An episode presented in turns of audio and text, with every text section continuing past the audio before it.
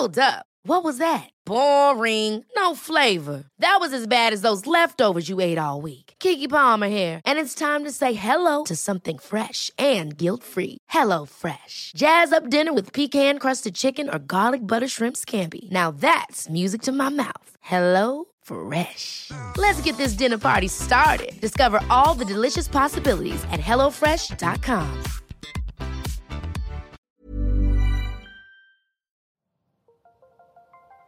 Las historias de ayer viven en nuestra memoria hoy. Viven en nuestra memoria hoy.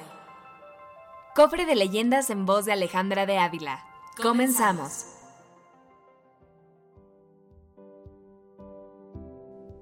Acueducto de Querétaro. La leyenda del monumento al amor.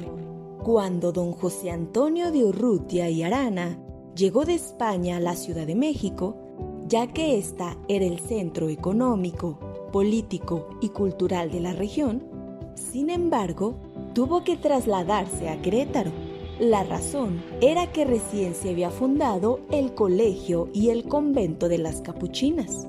Y es que, en aquel entonces, se acostumbraba que alguien importante acompañara al séquito de monjas a su destino, en este caso, a la ciudad de Querétaro. Por ello, el marqués era el hombre indicado. Se intuye que fue en dicho viaje cuando don José de Urrutia quedó prendado de una bellísima monja cuyo nombre era Marcela, Sor Marcela, quien era sobrina de la esposa de aquel caballero. También se había enamorado a primera vista, pero al ser fiel a sus votos, no pudo hacer más que pedirle conservar intacto ese amor tan puro y hermoso. Nada pudo hacer el marqués de la villa del Villar del Águila para convencerla de lo contrario. Sin embargo, por lo menos pudo concederle un deseo a Sor Marcela, que cambiaría por completo la vida de los habitantes, la construcción de un canal que llevara agua limpia a la ciudad.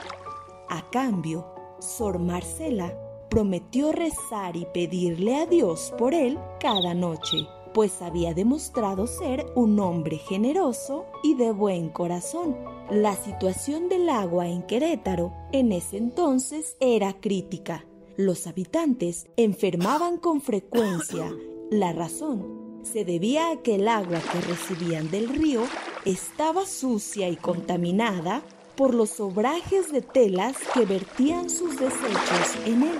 Fue entonces cuando Sor Marcela, al darse cuenta de esto, le pidió al marqués que diera muestra de la inmensidad de su amor al hacer algo al respecto. Poco tiempo después, el marqués inició los trámites y movimientos necesarios para la construcción de un acueducto que llevara el agua a distintos puntos de la ciudad por medio de fuentes. Una de esas fuentes fue construida en su honor y llevaba por nombre la Fuente del Marqués. En esta podemos observar a cuatro perros bebiendo agua alrededor de la estatua de Don Urrutia, lo que indica que don José Antonio de Urrutia llevó el agua a Querétaro impulsado por el amor a Sor Marcela y esta impulsada por el amor a él, pero sobre todo por su amor al prójimo.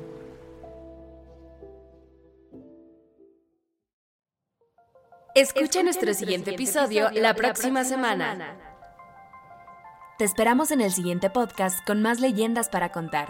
¿Tienes alguna sugerencia de leyenda que deberíamos investigar? Te dejamos en la descripción de este episodio un link para que nos la cuentes o mándanos un email a podcast.om.com.mx. Esto fue una producción de El Sol de Zacatecas para Organización Editorial Mexicana.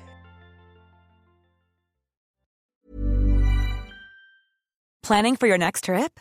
Elevate your travel style with Quince. Quince has all the jet setting essentials you'll want for your next getaway, like European linen, premium luggage options, buttery soft Italian leather bags, and so much more. And is all priced at 50 to 80% less than similar brands.